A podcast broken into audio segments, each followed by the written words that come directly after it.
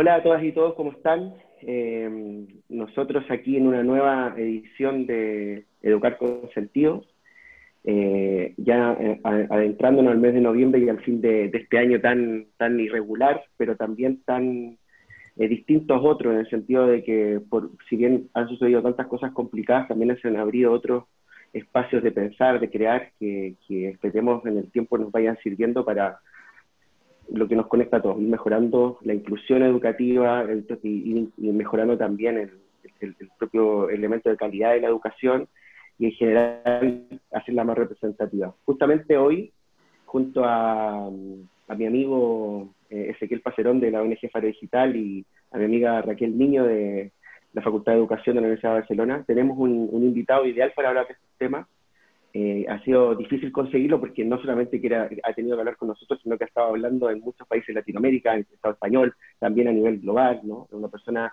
cuya, cuya voz eh, es escuchada y es muy importante saberlo porque Albert lleva más de 25, igual me equivoco Albert, tú me, tú me dirás, pero yo por, lo, yo por lo menos soy consciente de que el año 93 está en torno a la educación online y, y ha sido un, elemento que, determinante ¿no? a la hora de nutrir, por ejemplo, estos espacios, de, amplificar también su extensión y de legitimarla, cuando durante cierta época existió este, este debate en torno a la propia calidad, extensión, costo-valor. Y, y, justamente cuando pasa la pandemia, eh, lo que ha hecho Albert se ha tornado eh, muy relevante a nivel global, así que hoy tenemos el, placer de, de compartir con él y el honor de que haya podido cuadrar su, su calendario para estar con nosotros. Así que sin más los saludo. ¿Qué tal? Albert Sangrade, profesor de la Universidad Oberta de Cataluña. ¿Qué tal, Albert? ¿Cómo estás?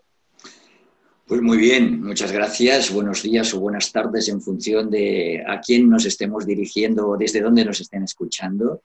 Eh, en primer lugar, eh, agradecer vuestra invitación a participar en este ciclo que estáis realizando de Educar con Sentido. Eh, me parece una actividad, eh, una iniciativa, digamos, muy provechosa. Yo celebro y saludo todas estas iniciativas que nos ayudan a completar y a complementar los esfuerzos que cada uno desde su ámbito, desde su perspectiva, está haciendo en un momento en que eh, estamos pasando ya de una emergencia sanitaria que está ahí a una emergencia de carácter educativo también en muchos lugares. Con lo cual, creo que cualquier esfuerzo es poco y todas las manos son bienvenidas en este sentido. Así que os agradezco mucho que hayáis pensado en mí. Gracias por la presentación, digamos, de amigo que me has hecho más, más, más que de, académico, porque creo que, que, que, bueno, que le das mucho valor a muchas cosas que te agradezco, pero lo que hacemos es intentar, digamos, aportar nuestro grano de arena a lo que están haciendo muchas otras personas y que creo que algunas quizás no tengan los mismos altavoces, pero su trabajo es igualmente valioso. No, yo, yo, bueno, agradecerte a ti el espacio y directamente preguntarte, porque creo que es la pregunta que te ha hecho todo el mundo. Eh, vosotros también tuviste una iniciativa muy interesante en la UOC con estos webinars sobre, sobre darnos, dotarnos a la comunidad educativa de herramientas para abordar algo que usualmente en cierta cotidianeidad formal de la universidad no estábamos acostumbrados, ¿no? que era pasar a los remotos directamente. Y hemos visto que ha tenido mucha actividad consagrada con el reciente libro del decálogo de la educación en línea que ya comentaremos. Pero yo particularmente por tu propia experiencia, la experiencia de tu grupo de investigación de tu universidad, eh, ¿qué sucede con, contigo y con tu propio trabajo cuando comienza la pandemia?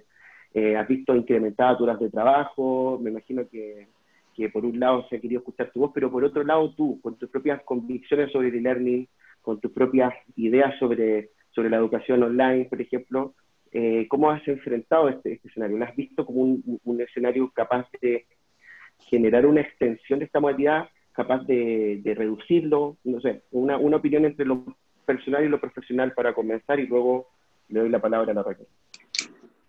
Sí, mira, en primer lugar yo lo que diría es que desde un punto de vista personal, esta situación eh, la debo reconocer que la vivo de forma privilegiada. Es decir, cuando tú tienes un trabajo que puedes continuar haciendo, que lo puedes hacer desde casa sin ningún tipo de complicación y que llegas incluso más allá de lo que podías llegar, digamos, en tu trabajo de forma presencial y se te mantiene, digamos, eh, la capacidad de, no solo de trabajar, sino obviamente de, tu remuneración, etcétera, creo que estamos delante de un privilegio. No todo el mundo en esta situación lo puede vivir de la misma forma Y eso es algo que tenemos que reconocer y que tenemos que comprender y que tenemos que ayudar a que no suceda, ¿verdad?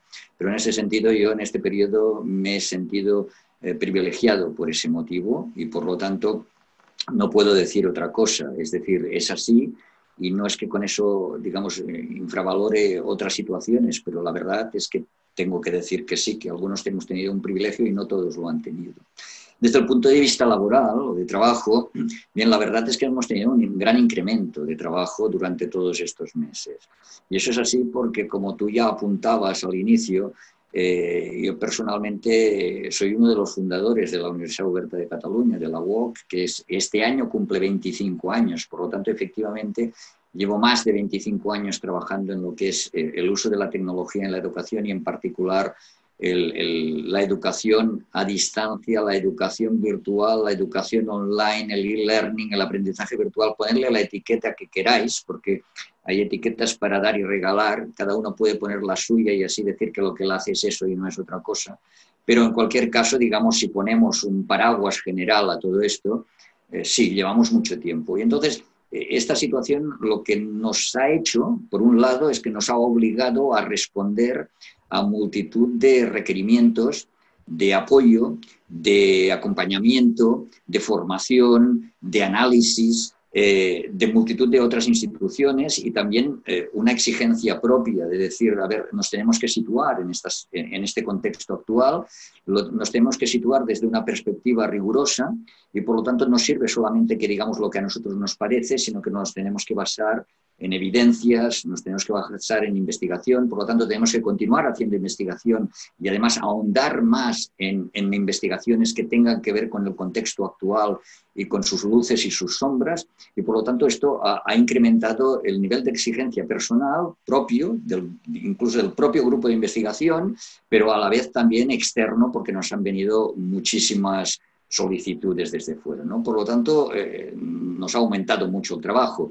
Pero también hemos visto que esta situación, a lo que es el concepto de la educación online, mm, tú en particular, Pablo, me habrás oído algunas veces que cuando yo hablo de esto no hablo de una experiencia puntual como puede ser la UOC, sino que hablo del concepto en general de educación online, que creo que es lo que tenemos que impulsar, que es lo que tenemos que garantizar su propia calidad y siempre digo que si la educación online gana, todos ganamos, todos aquellos que nos dedicamos a ella ganamos y por lo tanto no es cuestión de una única institución, sino que es cuestión de que el propio concepto se lleve a cabo cada vez más en mejores condiciones y cada vez más personas. Por lo tanto, eh, eh, lo ves como, y, esta palabra me cuesta mucho utilizarla en el contexto actual, pero lo puedes ver como una oportunidad.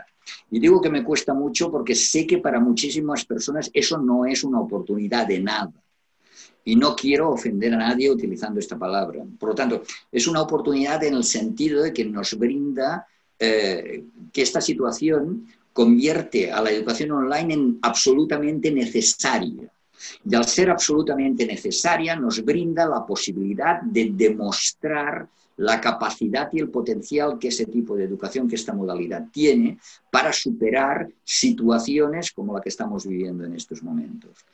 Hace unos momentos he estado hablando con unos compañeros que me decían, bueno, claro, pero hay cosas que lo presencial, y yo les decía, sí, sí, hay cosas que en lo presencial son perfectas y yo las, las haría presencialmente.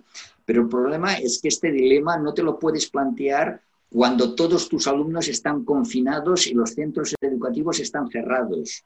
Cuando esto sucede, no tienes opción y tienes que explotar al máximo lo que te o lo que te propone la educación online. Y en ese sentido creo que es un reto bonito porque nos da esa posibilidad de poner en el escaparate la educación online desde una perspectiva positiva, como contribución al bien común y no como una alternativa que algunos pensaban que era simplemente una alternativa de carácter comercial, que en algunos casos lo es, como también lo es la presencial, ¿verdad? Pero no con ese motivo estamos nosotros impulsándola.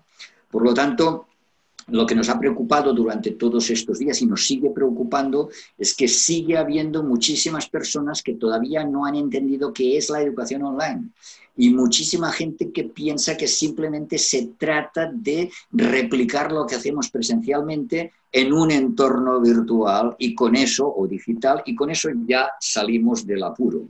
Es decir, que si lo que hacemos es eh, desarrollar seis horas seguidas de clase presencial, las desarrollamos a través de Zoom o a través de Skype o a través de cualquier otro instrumento y eh, las hacemos igual seis horas seguidas de forma síncrona. Eso es lo que nos preocupa más, poder llegar a hacer entender que la educación online toma otros modelos, toma otros formatos y por lo tanto hay muchísimas otras opciones que probablemente dan mejores resultados. Este es el reto, ayudar a desarrollar ese pensamiento y a demostrar esas prácticas, ¿no? Y por lo tanto es lo que estamos viviendo en estos momentos actualmente. Albert, volveremos a la educación a, distancia sin duda, pero nos gustaría igual antes dar un, dar un paso atrás y partir de lo que comentaste al inicio de eh, el paso de la emergencia sanitaria a la, a la emergencia educativa, ¿no? a lo cual incorporabas también las dimensiones económica y social en, la, primera intervención. Desde ahí nos preguntaríamos, eh, además del reto de poder eh, transformar esta educación presencial a distancia, que ahí ya, iremos entrando con el, con el, diálogo, nos preguntamos también, con ese paso atrás, ¿no? ¿qué otros retos identificas a nivel del sistema educativo? ¿no? Esta pandemia, ¿qué retos ha puesto encima de la mesa y qué retos está evidenciando? Que tal vez, como decías y decimos todos con la boca pequeña, pueden ser incluso una oportunidad. ¿no? ¿Cuáles, ¿Cuáles dirías que son estos retos? A ver, yo creo que, son un lugar común ya prácticamente, ¿no? Es evidente que la pandemia ha puesto de manifiesto una serie de desigualdades educativas, una serie de inequidades, ¿no? Y que las haya puesto de manifiesto, y eso es muy importante, significa que ya existían anteriormente. Lo que no sé, no sé por qué, pero da la sensación de que es que cuando no utilizábamos de forma tan intensa la tecnología, lo que hacíamos es correr un tupido velo ante estas desigualdades y plantearnos que, bueno, lo que no se ve no existe, ¿verdad? Y en cambio ahora cuando lo aplicamos en el ámbito tecnológico, el problema no son estas desigualdades, sino que es la tecnología. Perdón, pero no es así. O sea, las desigualdades existían, siguen existiendo y nuestro deber como educadores es intentar resolverlas en la medida que podamos, ¿verdad? Eh, yo creo que uno de los grandes retos que se nos ha planteado y, al que me refería un poco antes también era que de alguna forma teníamos que evitar que la educación se interrumpiera a causa de la situación que nos provocaba la pandemia. ¿no? y que, no se interrumpiese la educación, aunque se interrumpiese la presencialidad, significaba que no se tenía que interrumpir, pero teníamos que hacerlo con equidad. Y al quererlo hacer con equidad, nos hemos dado cuenta de que hay muchísimos mecanismos a los que no se llega, eh, digamos, desde un punto de vista digital. Y entonces decimos, es que tenemos una gran brecha digital. Cierto, pero ya la teníamos. ¿Y qué hemos hecho hasta ahora para resolverla? Ese es el gran, no sé si es un reto, es una pregunta. Yo creo que es una pregunta que escuece, ¿verdad? Porque es responsabilidad de gobiernos y administraciones poder resolver de una vez por todas esa brecha digital que en estos momentos está impidiendo garantizar determinados, determinadas dimensiones de la igualdad o de la equidad educativa. Digo determinadas dimensiones porque no son todas esas, ¿verdad? En estos momentos hay otros aspectos que han surgido también y que yo también saludo y creo que son reconocibles y asumibles, ¿no? Como por ejemplo el hecho de que la educación no puede ser solamente lo que sucede en la escuela, lo que sucede en el instituto, lo que sucede en la universidad, sino que también hay muchísimos otros agentes alrededor y entonces empezamos a hablar del concepto de educación 360 grados. Y que entonces decimos, bueno, ¿y cómo nos ponemos todos de acuerdo? Bien, en primer lugar, igual que hablaba antes de las etiquetas, el tema de educación 360 grados, aunque lo estemos utilizando así ahora, hace muchos años, al principio de iniciar yo mis estudios, le llamamos formación integral. Es decir, que eh, en realidad, digamos, no hay tantas cosas que hayan cambiado, sí que han cambiado la forma de, etiquetarlas o de definirlas, ¿no? Pero sí que es cierto que se ha puesto de manifiesto que probablemente para una educación de carácter eh, inclusivo necesitamos también otros agentes. Y eso no sé si ha sido el uso o no de la tecnología, pero sí ha sido la pandemia que nos lo ha puesto de manifiesto, porque entonces hemos visto que en el momento que interrumpíamos el acceso a los centros educativos, nos dábamos cuenta que al quedarse en casa los estudiantes también veían interrumpidas sus relaciones con muchos otros agentes educativos, con muchos otros actores de la comunidad educativa que están aportando aspectos fundamentales muy, muy importantes. Entonces, yo creo que, lo básico, el reto más importante que tenemos que observar es que han salido a la luz una serie de elementos que son muy importantes y que quizás hasta ahora no les estábamos dando la importancia que merecían y que tendríamos que dedicar tiempo, recursos y voluntad para poderlo resolver. Por supuesto, eh, desarrollando y, llevando a cabo políticas de carácter inclusivo, equitativo, para garantizar la mejor educación para todos, para llegar hasta el último rincón. Y en ese sentido yo creo que las tecnologías no tienen que ser un estorbo, sino que tienen que convertirse en un gran aliado para poder hacer eso. Otro reto que yo creo que está sobre la mesa es que no podemos aceptar que en el siglo XXI existan personas que no tengan acceso a la tecnología, que no tengan acceso a los medios digitales. No ser competente digital en el siglo XXI significa lo que significaba ser analfabeto en los años 50. En aquel momento se estableció la escolaridad obligatoria para evitar y para poder cubrir esa otra brecha que existía, que era la de las literacies, ¿no? la de la alfabetización de las personas. Pues bien, ahora también tendría que haber una actuación decidida por parte de gobiernos y administraciones que impidiesen poder considerar analfabetas personas que no tienen desarrolladas sus competencias digitales porque o bien no tienen acceso a la conectividad o bien no tienen acceso a los dispositivos necesarios para poderlo hacer. Si queremos formar ciudadanos y ciudadanas que sean capaces de llevar a cabo todo su potencial humano, personal, para sí mismos y para el conjunto de la sociedad, tenemos que ponerlos al mismo nivel que otros no me sirve que a estas personas se les haga, eh, de alguna forma, se les diga que con una pizarra y una tiza ya aprenderán a leer y escribir. Ellos no tienen que aprender solo a leer y escribir, sino que tienen también que capacitarse digitalmente para ser iguales y para proponerles una educación equitativa con respecto a otras personas que también lo están obteniendo. Y no me sirve que la solución sea que el resto de personas no tenga la capacitación digital, ¿verdad? La competencia digital, porque esto sería, vamos, digamos, no, no, quiero, no quiero ponerle un adjetivo a eso porque sería demasiado duro. Entonces, me refiero que eh, tenemos que entender que hoy en día la apuesta por la digitalización o por la competencia digital de las personas tiene que ser un elemento más de nuestros sistemas educativos. Albert, em, mencionás que existen brechas digitales de, primer, de primer, acceso, podríamos eh, llamarlas, que, dependen mucho del accionar de las políticas públicas, pero también, en mi opinión, eh, y, creo que, coincidimos todos porque lo, hemos conversado mucho, eh, hay como unas brechas de, de segundo nivel, ¿no? que serían las brechas de competencias y demás.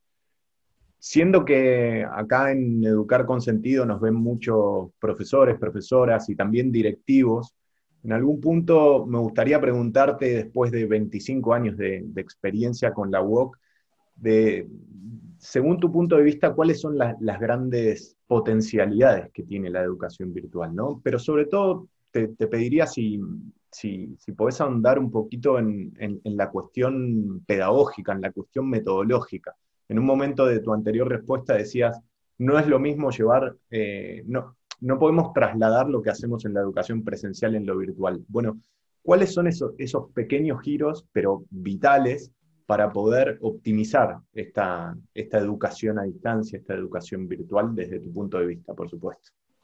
Sí. Vamos a ver. Mm, la pregunta eh, exige, digamos, una amplitud en la respuesta que probablemente ahora no voy a, asumir y mm, no, no, os molestéis en volverme a preguntar algo que no haya respondido directamente ahora, ¿no?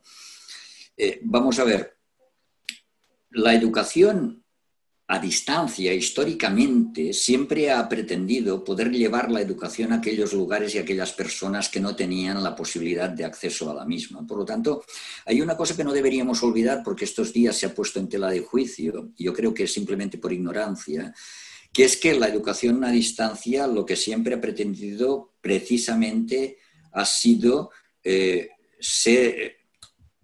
servir como mecanismo de, cobertura y de, limitación de las desigualdades existentes a nivel educativo. Siempre ha sido, eh, ha sido esa la finalidad. Por lo tanto, ahora la evolución del, del tiempo y de las tecnologías hace que hablemos de educación online pero eh, podemos utilizar los mismos principios que históricamente utilizaba la educación a distancia. Solo que la tecnología al avanzar nos permite hacer cosas que antes no podíamos hacer.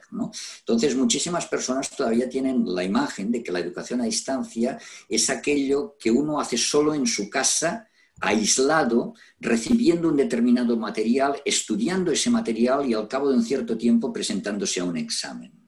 Pero eso ha cambiado radicalmente y ha cambiado radicalmente cuando hemos podido utilizar entornos virtuales de aprendizaje que nos han permitido una interacción no solo con el profesor de forma epistolar, sino con nuestros propios compañeros. Y por lo tanto eso cambia las reglas del juego de una manera excepcional.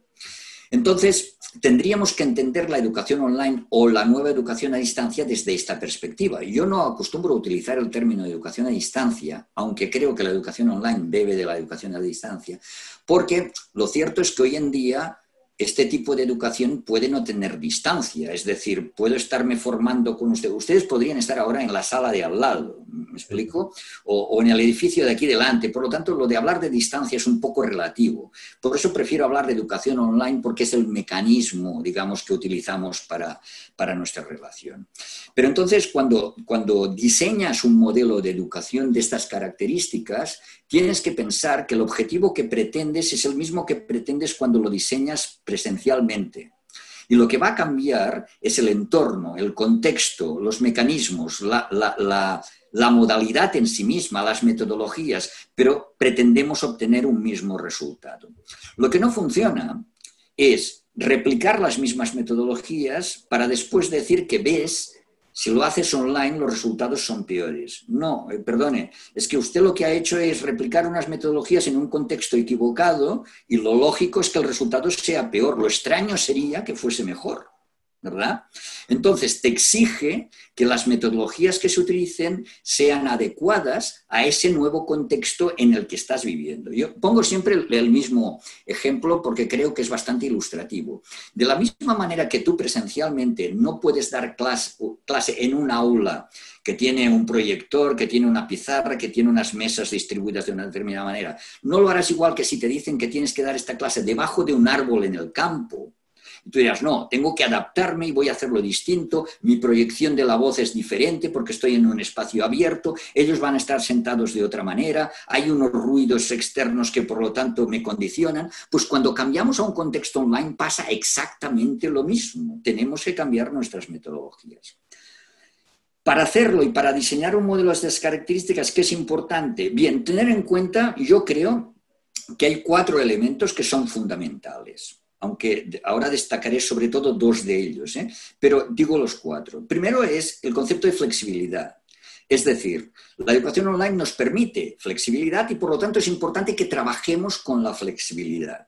Y la flexibilidad es, por un lado, el tiempo, sí, pero por otro lado es el espacio y por otro lado incluso es el currículum. O sea, lo que puede ser flexible es todo. No, a veces la gente piensa, bueno, flexible quiere decir que a veces voy a clase y a veces no. Bueno, pero esto es una visión, digamos, muy simple de la dimensión flexibilidad, ¿verdad? Por lo tanto, flexibilidad por un lado, personalización por otro, porque este entorno online, al poder yo avanzarme a lo que ellos van a hacer, a mis estudiantes van a hacer, o delimitar lo que van a hacer eh, puedo perfectamente personalizar en función de la información que yo tengo sobre ellos, del trabajo que ellos tengan que realizar. Y también puedo hacerlo en función del background con el que vienen, etc. ¿Por qué? Porque como puedo diseñarlo y puedo planificarlo y no tengo por qué tenerlos todos a la vez en la misma sala de clase, puedo desarrollar mecanismos de personalización con más facilidad. Obviamente, si a eso le, añado elementos más novedosos, novedosos que ya tienen unos cuantos años, ¿eh? pero que en cualquier caso, especialmente para aquel que venga de lo presencial absolutamente pueden ser novedosos como el uso de las analíticas de aprendizaje, el uso de los datos que podemos obtener para identificar de qué forma se progresa o no se progresa. Cabe pensar que podemos desarrollar mecanismos de personalización tanto desde un punto de vista cuantitativo como desde un punto de vista de análisis cualitativo con la interacción que realizamos. El tercer elemento es el que acabo de mencionar, la interacción. Eso es fundamental. O sea, hay muchísimas personas que a mí me dicen, claro, es que en lo online, como no hay interacción, ¿cómo? O sea, si usted está desarrollando un modelo online sin interacción, es que, y perdone, con todos los respetos, está desarrollando un mal modelo online. ¿De acuerdo? ¿Por qué? Hombre, porque lo online también permite la interacción. Y si usted no la usa, es porque o bien ha decidido que no usarla porque cree que no es importante, yo le recomendaría en todo caso que se lo replantease, o bien es que está utilizando un modelo que es un modelo primario, ¿verdad? Es decir, la educación online no es solamente facilitar el acceso a una serie de recursos o materiales y un día hacer un examen. Eso no es la educación online. Eso es el acceso a la información que tú puedes utilizar, digamos, para la educación, pero tienes que tener un mecanismo de mediación, que es el, docente, la docente, que te puede ayudar a través del acompañamiento que tiene que desarrollar en ese proceso. Por lo tanto, si entendemos que tenemos alumnos por un lado, que son individuales, pero son grupo también, y por otro lado tenemos docente o docentes, tenemos que ver de qué forma conseguimos esa interacción. Históricamente se ha dicho que hay un, gran, famoso triángulo, digamos, de la interacción, que es el que establece el triángulo didáctico, ¿no? que es el del estudiante, el docente y el contenido. Pero es que aquí yo, yo lo amplío, es decir, la educación online lo que nos permite es que la interacción se lleve a cabo entre el estudiante y el docente, entre el estudiante y sus colegas, es decir, el grupo, y también entre el grupo y el docente. Y toda esa interacción debe diseñarse adecuadamente para que suceda. Porque sin diseñarla para que suceda, no sucede por generación espontánea. Y un ejemplo de que no sucede por generación espontánea lo hemos tenido en los MOOCs, por ejemplo, donde se decía que había mucha interacción porque participaban centenares de miles de estudiantes, pero todos ellos eran individualidades, porque después de trabajos en grupo no se hacía, porque la mayoría, digamos, no se conocían los unos con los otros y entraban para consultar, eh, consumir y ya está. ¿no? Por lo tanto, el, índice de interacción era bajísimo y, y lo ha continuado siendo. Por lo tanto, la interacción es un aspecto fundamental. En ese sentido, que creo que es básico y que es uno de los elementos de los buenos modelos de educación online.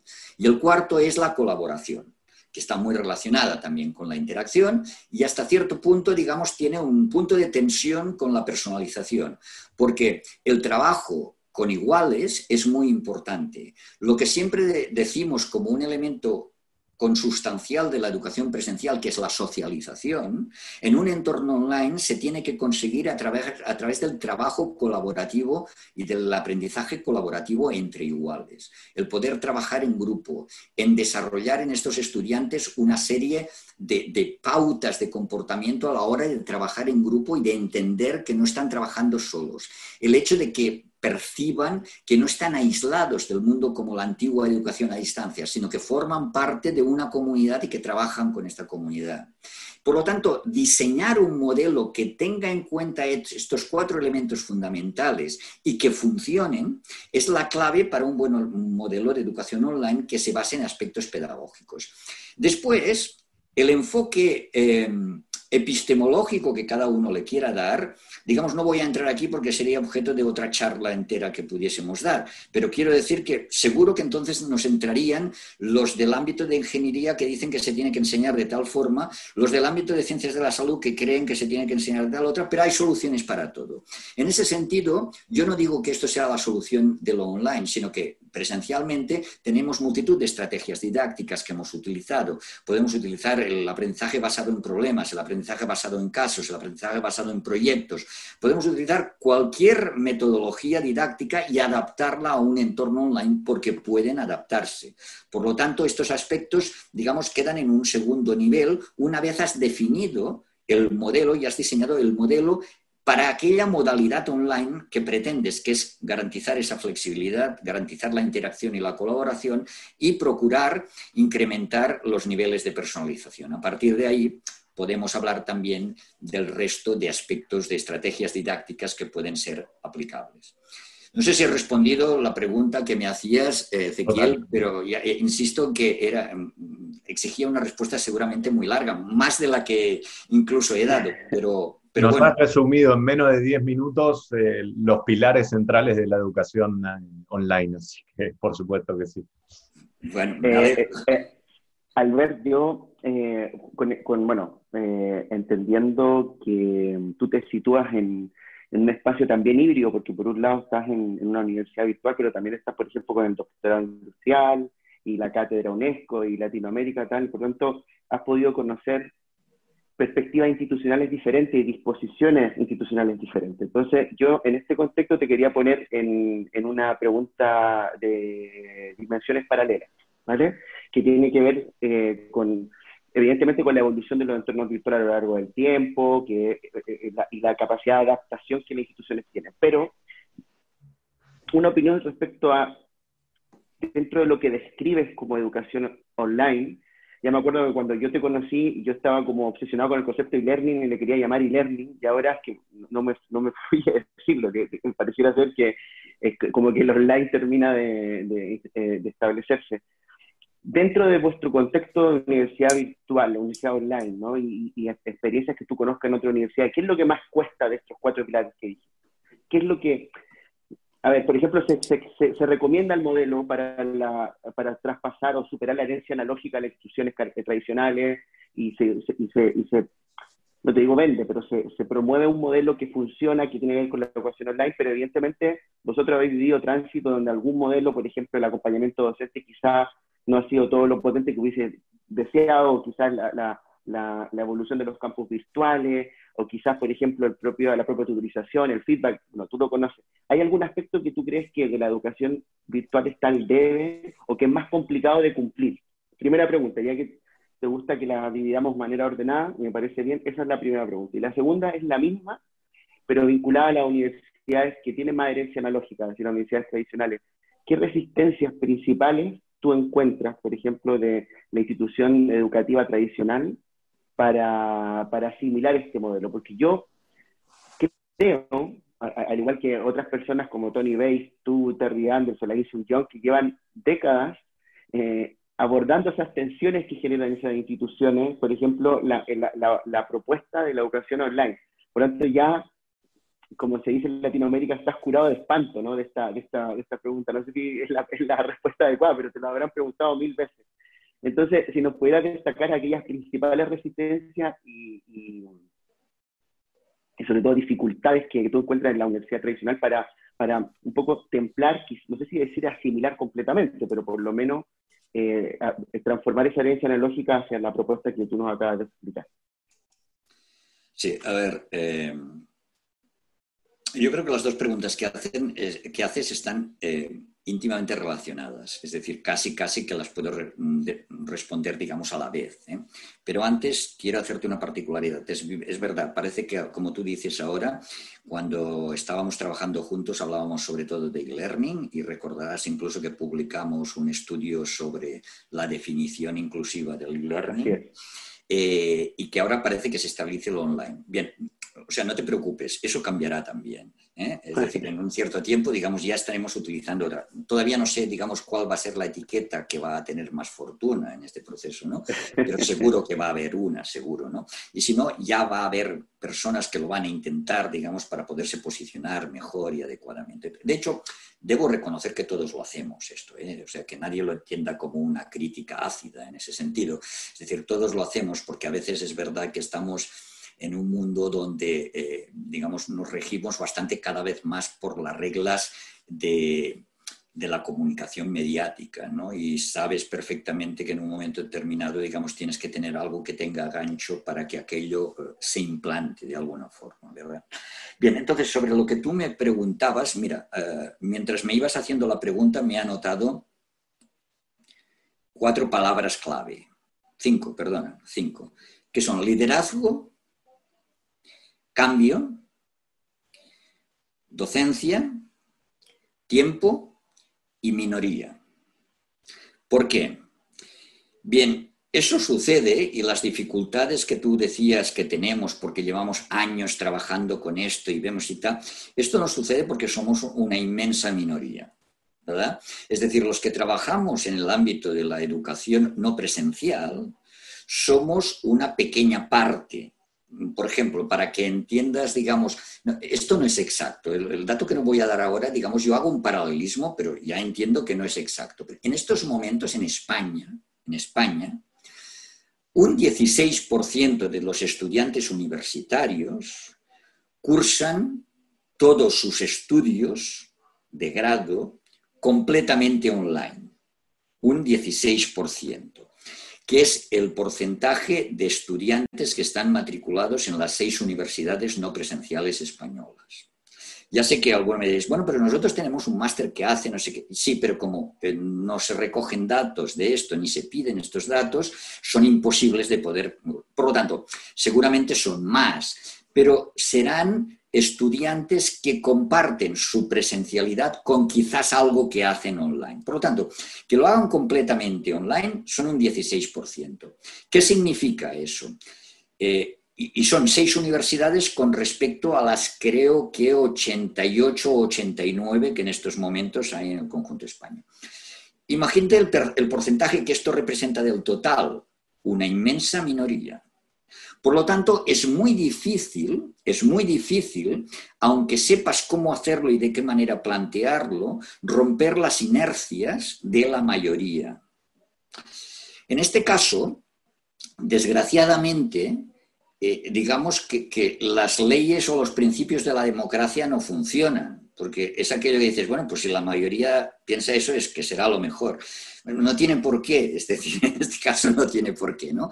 Aunque la mayoría de gente piense que las ruedas mejor que sean cuadradas, resulta que la práctica te demuestra que no pueden ser cuadradas y tienen que ser redondas, ¿no? Bueno, a ver si quieres avanzar bien ¿no? y sin sobresaltos, pero, bueno, eso es otra cuestión. Es decir, que en ese sentido trabajamos para una minoría. Una minoría que es verdad que la evolución nos va eh, identificando que cada vez es más amplia, pero entonces nos encontramos con otra dificultad. y sinceramente, con todo cariño, me cuesta deciroslo a vosotros que estáis en una universidad presencial, porque lo que voy a decir, digamos, os interpela directamente, ¿no? Adelante, estamos también... Pero claro, las universidades presenciales difícilmente aceptan que se les explique cómo pueden hacer docencia online, porque ellos ya saben. Porque si llevan centenares de años, en muchos casos, haciendo docencia presencial, ¿cómo no va a ser que cambiando a lo virtual no sepamos hacerlo? ¿De acuerdo? Por lo tanto, docencia, que era otra palabra de las que he señalado, docencia es docencia. no, no, no me compliquen la vida. ¿eh? Y además, como alguien que viene de una universidad virtual, por supuesto de segunda categoría, porque ya sabemos que son de segunda categoría, ¿no? Tú antes has explicado, digamos, las luchas eh, que han dado buenos resultados sobre eh, manifestar y poner, poner en evidencia la garantía de calidad de las, de, las universidades online. Pero bueno, ya sabemos que estamos también en un mundo complejo competitivo. Es decir, aunque yo a ti te muestre que esto tiene calidad, si yo compito contigo, tú no aceptarás que la tiene, porque aceptarlo significa que me pones al mismo nivel que tú. Por lo tanto, no puedes hacerlo, ¿no? Es decir, yo, yo, lo comprendo, todo eso lo comprendo y por lo tanto soy consciente de que estamos en este contexto y que tengo buenísimos amigos que cuando entramos en esta discusión, pues, pues cada uno tiene que situarse en su posición. Y lo comprendo, ¿eh? y lo respeto además. Pero eso no es óbice para que después cuando analizo las situaciones las analice de, de, manera más fría o más cruda en ese sentido. ¿no? Por lo tanto, somos minoría y sin embargo, y sin embargo, aquellas instituciones que manifiestan un fuerte liderazgo que tienen claro que eh, el liderazgo no es solamente físico, sino que en este contexto actual tiene que haber un liderazgo que lleve hacia la transformación digital de las instituciones, entonces ven la necesidad de transitar, en cierta manera, no como obligación, sino como opción estratégica de futuro, de transitar hacia lo online también. No en su totalidad, porque además, aunque alguno lo pensase, nadie se lo iba a comprar, ¿no? Porque, como ya os decía antes, la universidad tiene que seguir siendo presencial. A, mí me, resulta eh, simpático cuando incluso algunos rectores, ¿no? Que me dicen, oiga, pero mire, es que esta universidad nuestra tiene que continuar, será presencial. Yo, no le he dicho lo contrario. Por supuesto que entiendo que va a ser presencial, faltaría más, no, no lo entiendo de otra forma. Pero claro, quieren moverse hacia una estrategia que les permita un mejor posicionamiento en el futuro y ven que la sociedad se está moviendo, la, la, sociedad cada vez más digital y por lo tanto tienen que dar respuestas de carácter digital. A lo que, como hemos dicho antes, la pandemia justamente ha puesto todavía más en efervescencia esa necesidad y esa visión de futuro relativamente clara. Por lo tanto, tiene que haber un cierto liderazgo. Cuando este liderazgo existe es cuando a, todas las personas que tú nombrabas, a Terry Anderson, a Tony Bates, a Insung Jung, a mí mismo, nos piden que por favor los ayudemos y los acompañemos en ese tránsito. Entonces, cuando te enfrentas a la resistencia al cambio. ¿De acuerdo? La resistencia al cambio sugiere que cualquier cosa eh, desconocida es un riesgo. Y por lo tanto, como no sabemos qué es lo que hay detrás de la puerta, mejor no la abramos no sea que sea un desván donde nos caigan, digamos, todas las cosas encima en el momento que abramos la puerta. Claro, si se abre hacia adentro, pues ya lo sabremos porque entonces, digamos, no nos dejará abrirla. Pero, pero en cualquier caso, eh, tenemos ese miedo que es un miedo natural, es una resistencia al cambio que tiene todo el mundo y que por lo tanto tenemos que, sobrellevar y tenemos que superar de maneras distintas. Entonces, cuando tú me decías, ¿y, ¿y en qué se manifiesta más? ¿Y dónde están los elementos más difíciles? Pues mira, voy a escoger uno. Habría más, ¿eh? Habría más porque hay todo esto de la resistencia al cambio, de la inseguridad del docente de salir de su espacio de confort, ¿no? de, de, entender que he estado haciendo durante 10, 15 años esto en docencia y me ha funcionado y resulta que ahora me cambian el contexto y yo no me voy a sentir seguro allí, que también es muy comprensible la sensación de aquel que replica, que cree que esto ya lo ha entendido perfectamente bien y lo único que tiene que hacer es replicarlo y ya está, y después, como ya hemos comentado, los resultados no son buenos. Pero yo creo que hay un elemento importante que cuesta mucho de, hacer entender, que es el elemento tiempo. Es decir, entender que el, tiempo tiene naturalezas diversas en función de los agentes y de la utilidad que se le está dando en un momento determinado. Es decir, no es lo mismo el tiempo del estudiante que el tiempo del docente. No es lo mismo el tiempo para aprender que el tiempo para enseñar.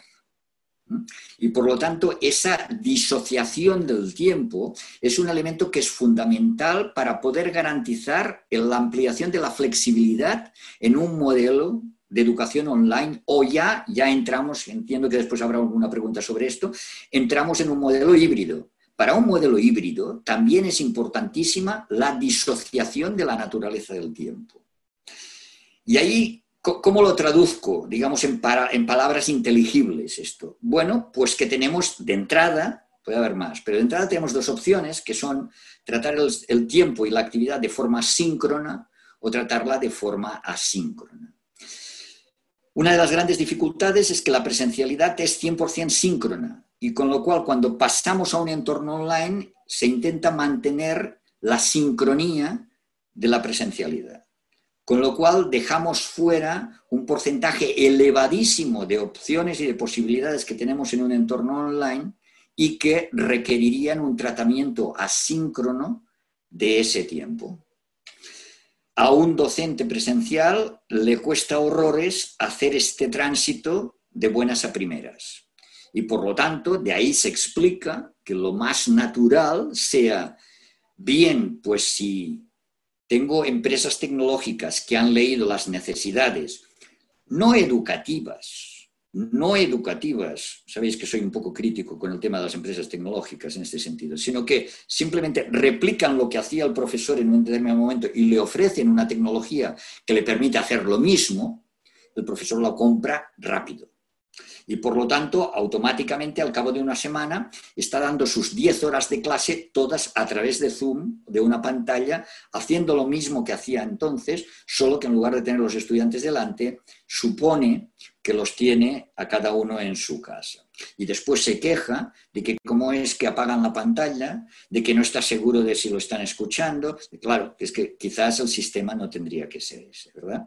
Entonces, la idea de trabajar la sincronía y la sincronía, que se pueden vertebrar de forma inteligente en, entornos que pueden ser completamente online o que pueden ser híbridos, es uno de los elementos que quizás es de las eh, resistencias más grandes que yo encuentro para poder vertebrar buenas soluciones. De momento lo dejo aquí. Eh, eh, Raquel, déjame hacer un inciso pequeño. Me quedó clarísimo, pero hay una cosa que te quería puntualizar básicamente como para justamente ver cómo lo hacéis desde la interna, qué aspecto eh, dentro de vuestro, vuestro plan ven más complicado en la interna de una universidad online. Sí. Eh, ¿Qué, ¿Qué, aspecto puntual hay? Bien, eh, mira, también está relacionado con el tiempo y es la dedicación de los docentes. Es decir, en muchas ocasiones, no ahora en estos momentos, porque ahora ha sido un efecto general y por lo tanto, digamos, muchos se han visto en un espejo con otras instituciones, pero hasta ahora, cuando una institución tomaba la iniciativa de esto, no tenía en consideración el hecho de que lo que no podían hacer es pedir que los profesores siguiesen haciendo lo que estaban haciendo y además, y además, incorporasen las clases online, ¿verdad? Es decir, de tal forma que al profesor eh, obviamente aquí, eh, de nuevo, es un problema de liderazgo. ¿eh? Al profesor se le estaba pidiendo que diseñase lo online, que lo implementase y que lo evaluase, además de todas sus clases presenciales habituales, con lo cual le estabas duplicando en muchos casos el tiempo laboral de dedicación, sin ninguna otra compensación, además. Con lo cual, claro, eso genera, digamos, un rechazo inmediato y por lo tanto se tiene que entender eh, también la naturaleza de lo que es la educación, la docencia online en este caso. En este caso voy a focalizar sobre lo que es la docencia online. No la podemos contar de la misma manera. No podemos contar la dedicación de un profesor en horas de clase lectiva porque resulta que el trabajo de un docente online, digamos, va mucho, mucho más allá de las horas que coincide con el estudiante, con el grupo de estudiantes presencialmente. Por lo tanto, ahí hay un gran problema, porque entonces eso genera un... Eh, espera, porque me viene la palabra en catalán a, la cabeza y no viene en castellano ahora genera una crisis, me venía la palabra daltabash, ¿eh? genera una crisis en la institución, porque la institución está organizada y estructurada para calcular las fuerzas de trabajo en función de las horas lectivas de clase. Incluso las posiciones de los profesores están vinculadas a tres, seis horas de clases semanales, etcétera, etcétera. Con lo cual, el planteamiento es que lo que está en crisis no es la modalidad, es la institución en sí misma y su organización. Es decir, que si no afrontamos desde el liderazgo de nuevo que estamos ante un cambio importante organizativo de la institución y nos enfrentamos a él con los mecanismos necesarios, probablemente el resultado no será el que esperamos, porque no podrán los docentes, aunque estén convencidos, aunque lo hayan entendido, serán incapaces de poder llevarlo a cabo porque no tendrán el factor tiempo necesario para poderlo hacer. O sea, yo creo que este es un elemento fundamental. Hay otros, ¿eh? como conceptualmente entender estos cambios, como determinadas visiones de lo que es la educación online que nos vienen de la ingeniería donde resulta que todo es tecnológico y lo pedagógico no juega ningún papel porque ellos ya son profesores y por lo tanto lo pedagógico va de suá, ¿no? Eh, tampoco es verdad, tampoco es verdad, aunque sepan tecnológicamente mucho, que sin duda lo que nos ha demostrado la educación online o el e-learning es que es una disciplina interdisciplinar. Eso sin ninguna duda. Por lo tanto, todos nos necesitamos, ¿no? Pero todos, no solo unos a otros, sino que yo creo que todos nos necesitamos. Así, Albert. Eh, quería hacerte una, una doble pregunta, ¿no? Por un lado, eh, la pregunta que ya intuía sobre la formación híbrida, sobre el modelo híbrido, eh, a nivel general y específicamente, ahora sí, seguimos hablando de educación superior, ¿no? Si crees que este modelo híbrido se va a mantener y se va a ampliar en el futuro, esperemos que en un momento post pandemia, esperemos que llegue. Y por otro lado, nos gustaría también poner sobre la mesa el contexto de la educación secundaria, ¿no? que es un contexto muy distinto, bueno, evidentemente con similitudes, pero también con unas dinámicas muy distintas a la educación superior. Entonces, en estos momentos hay muchos centros de secundaria que se encuentran con la necesidad y la urgencia de pasar a un modelo híbrido y muchos equipos directivos que se están volviendo locos, en parte por lo que comentabas tú ahora de, de la necesidad de cambio imperante que existe a nivel de gestión o a nivel de organización y, por otro lado tenemos las familias, ¿no?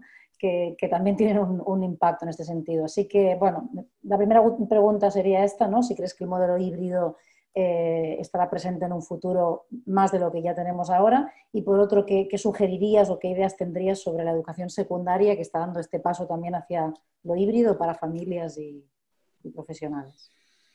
Sí, mm, efectivamente. Es decir, una cosa es cómo respondemos ahora a la situación de pandemia y otras qué pasará después. Eh, todo el mundo dice que esto cambiará completamente. Yo tengo mis dudas de que cambie tanto, ¿eh? de que cambie tanto. Y puedes decir, hombre, eres pesimista. Soy realista. ¿Eh? Y la pregunta anterior, cuando identificábamos distintas, distintos tipos de resistencias, dificultades para proceder al cambio, demuestra que las cosas tampoco van a ser tan sencillas y que en el momento que venga un momento de calma, mm, seguramente muchas personas van a decidir que es el momento, digamos, de, de, relajarse un tanto porque han sufrido mucho estrés durante ese periodo de tiempo y el relajamiento conllevará volver a aquello que era más cómodo en un momento determinado. ¿verdad? Es decir, tengo algunas dudas.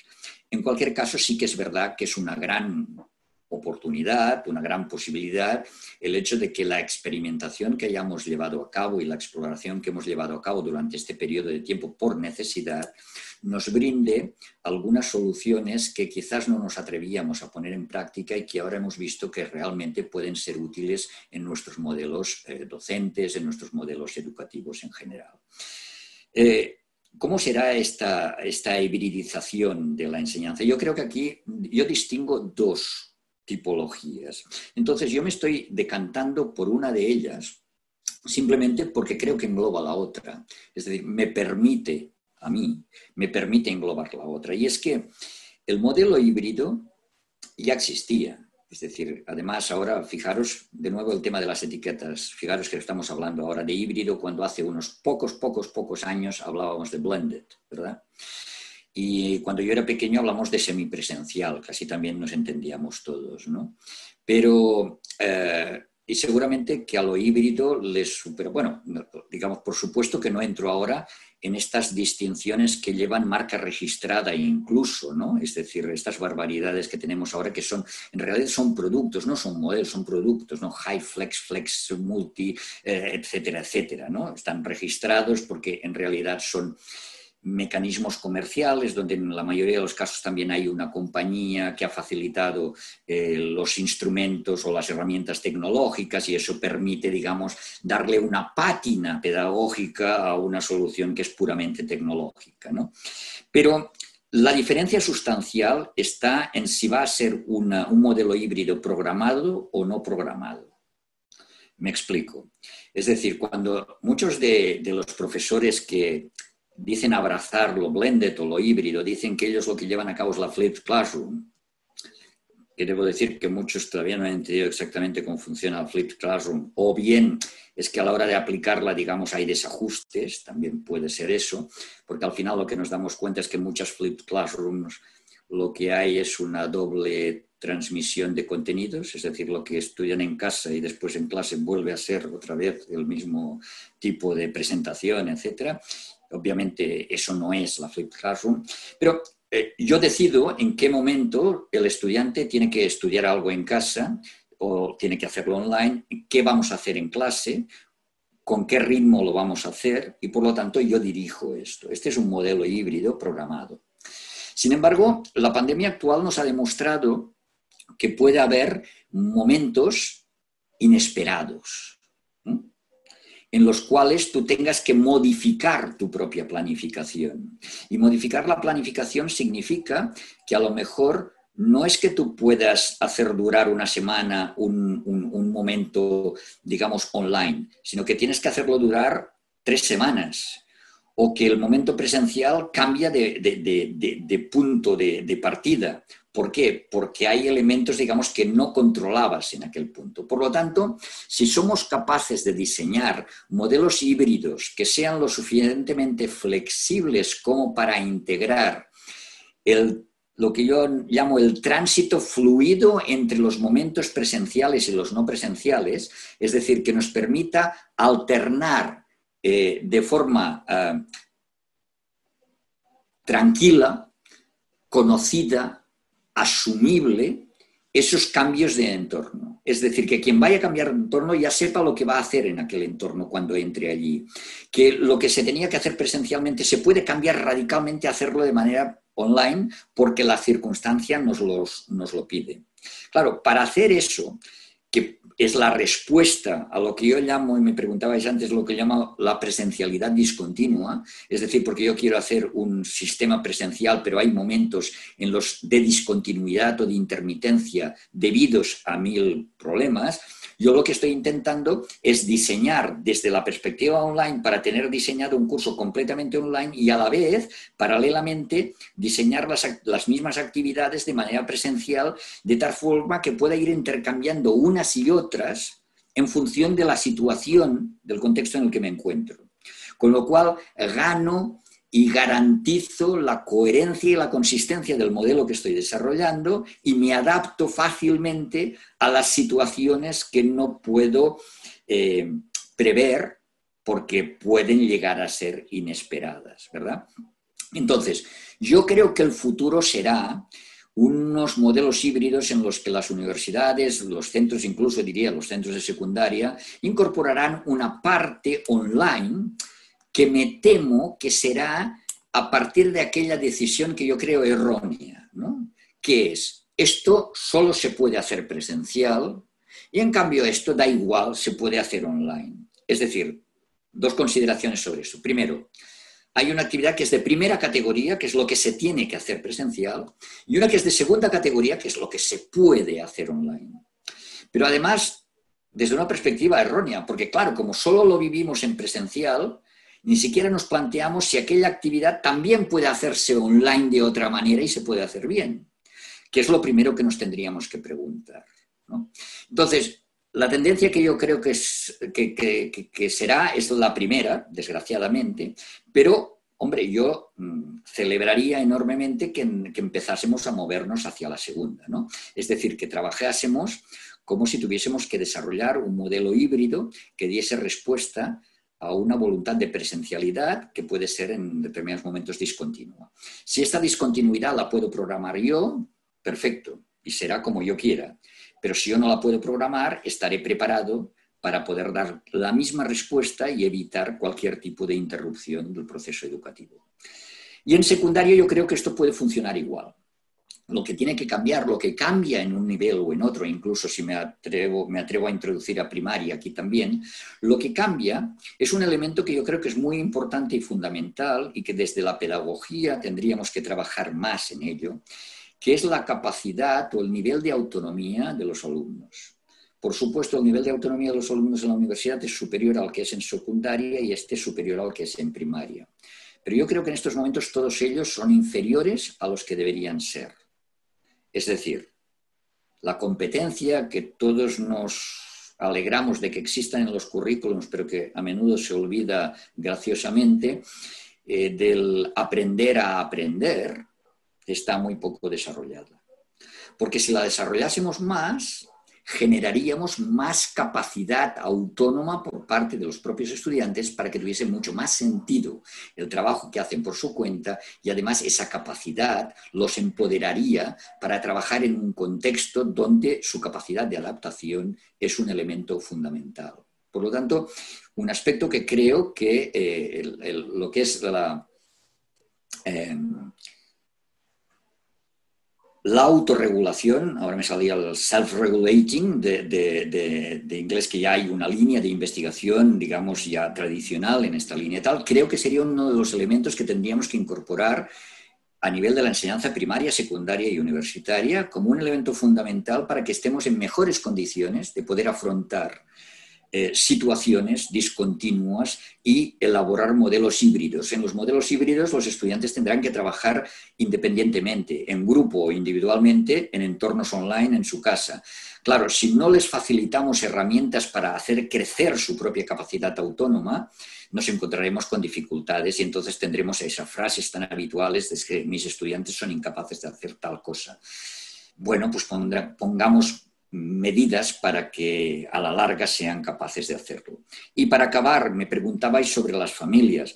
Es un tema importante, es un tema que no es baladí en absoluto, ¿no? Es decir, fijaros que si estamos hablando, cuando yo os hablaba de una minoría, estamos hablando de una minoría de personas que se dedican a la educación y una minoría se dedican a lo que es online y la gran mayoría es presencial, si además añadimos las familias, esa mayoría ya es una barbaridad, ¿no? Porque que entiendan bien lo online hay poquísimas.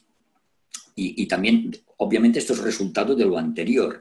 Pero tendríamos una gran oportunidad de dos cosas. Primero, de implicarlas en ese proceso. Implicarlas significa explicarles bien en qué consiste, hacer que ellos participen de alguna forma, especialmente en primaria y en secundaria, obviamente, en universidad quizás no sea necesario. Y para hacerlo, tendríamos que desarrollar algo que creo que sería un gran beneficio para todos, para la sociedad en general, y es incrementar la competencia digital de toda la ciudadanía. Es decir, si conseguimos que las familias incrementen su propia competencia digital, estarán en unas condiciones mucho mejores para entender qué es lo que sus, sus hijos e hijas están haciendo cuando están estudiando online y cómo les pueden dar apoyo. Yo soy de los que no creo que un padre o una madre tenga que ayudar a hacer los deberes a los hijos porque sabe más o porque sabe menos. Es decir, un padre no tiene por qué ser un experto en, todas, las, todas las disciplinas. Es más, hay algo que nunca recordamos y es que el padre que está ayudando a sus hijos, aquellas disciplinas las cursó hace aproximadamente unos 20, 25 años atrás, ¿verdad? Y por lo tanto, probablemente ya han cambiado, ya no son como eran. Con lo cual se generan estos cortocircuitos de decir, ¿cómo es que en la escuela no os enseñan tal cosa? Pues señor o señora, es que ya no se enseña esto, es que se está enseñando otra cosa, que las horas son las mismas y el contenido tiene que variar también, ¿no? Entonces, o sea, ayudaríamos a que el acompañamiento de los padres en este proceso fuese un acompañamiento de carácter afectivo, emocional, de apoyo, a la comprensión del hecho del trabajo que están haciendo los hijos, ¿verdad?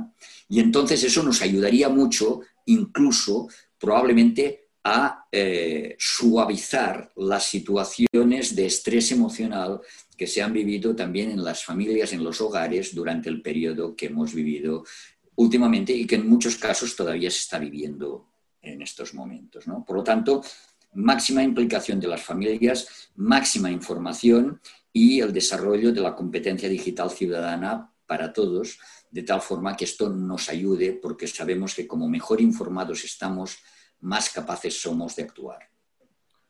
Totalmente, Albert. Em, bueno, ya vamos llegando al final. Te, me gustaría hacerte una, una última pregunta a partir de, de, una duda, sin ánimos de hacer futurología, pero eh, vos planteás y, todos vemos que post pandemia las universidades tradicionales van a incluir procesos eh, híbridos, mixtos, como le querramos llamar. ¿Cómo ves vos el, futuro para las universidades que, ya eran enteramente virtuales? ¿Dónde para vos va a estar eh, más el, cambio, la transformación, si es que existe? A ver, la primera cuestión es que es verdad que hay quien piensa que si las universidades presenciales también ofrecen programas online, las universidades eh, o, híbridos, sobre todo híbridos, las universidades online tendrán un determinado problema.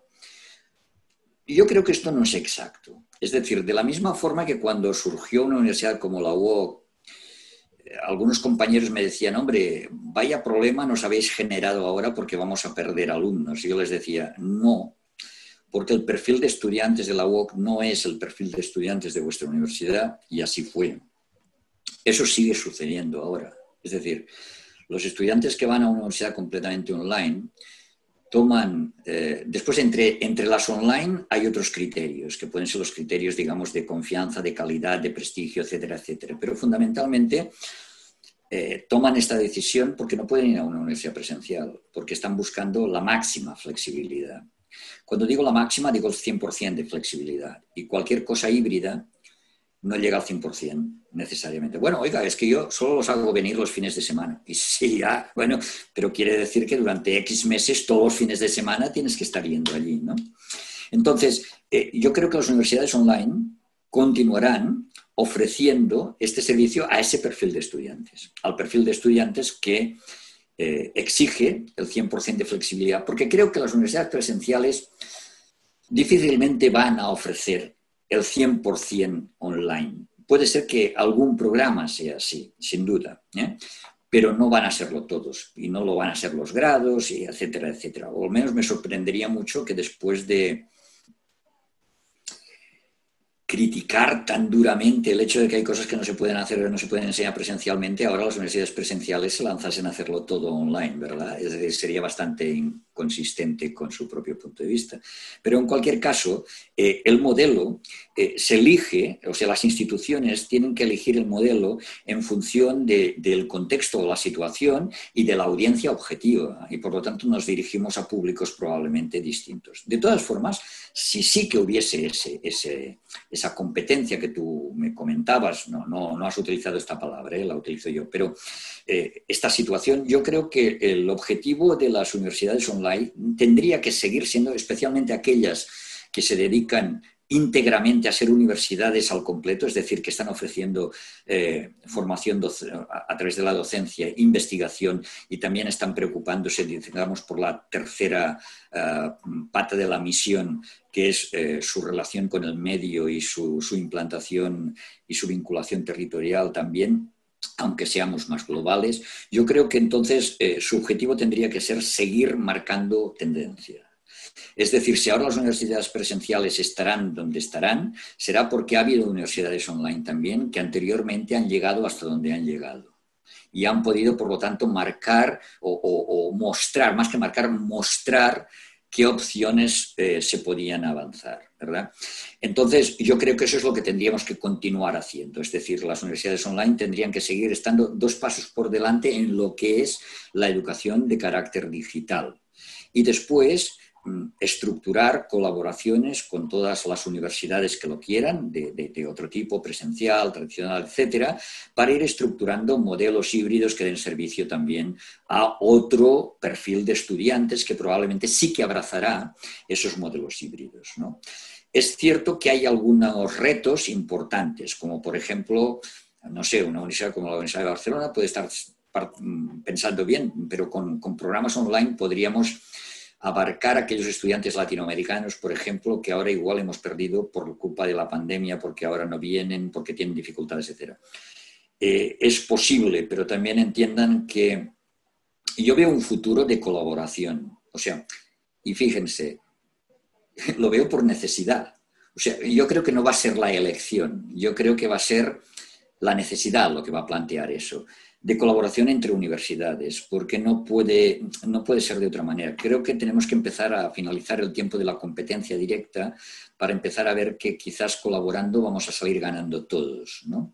Entonces, si por ejemplo las universidades presenciales quieren ofrecer programas mm, completamente online para captar estudiantes latinoamericanos, quizás el problema lo van a tener con las universidades latinoamericanas, ¿verdad?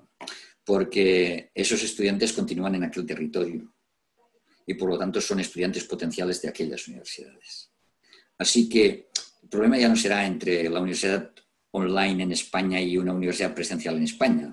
El problema será con las universidades online en cualquier sitio y las universidades presenciales en cualquier sitio también, en aquel territorio.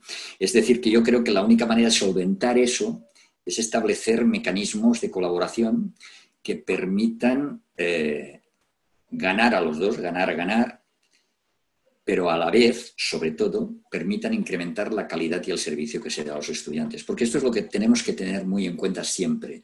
Si estamos en educación, es porque creemos firmemente que tenemos que dar una oportunidad a todas las personas y que sólo así somos capaces de transformar la sociedad. Y si ese es el último objetivo, cualquier otra acción que hagamos desde una perspectiva institucional tendría que estar dirigida por ese bien máximo final que es el que pretendemos, que es mejorar la educación de todo el mundo. Gracias, Albert, por este último cierre con el que coincidimos absolutamente y por todo lo que nos ha soportado en esta charla. Yo personalmente como, profesora de la, de la, Universidad de Barcelona no podía evitar analizar constantemente mis propias prácticas mientras, mientras conversábamos. ¿no? Así que estoy convencida de que este será un gran aporte. Nosotras ya estamos compartiendo algunas de estas charlas con las estudiantes, en nuestro caso de pedagogía, y estamos seguras de que este será un aporte tanto para los profesionales que ya nos estamos dedicando como para los que estamos formando en estos momentos que a ver qué mundo se encuentran y qué tipo de formación se encuentran en un futuro. Así que muchas gracias por tu tiempo, Albert, y gracias por estar aquí.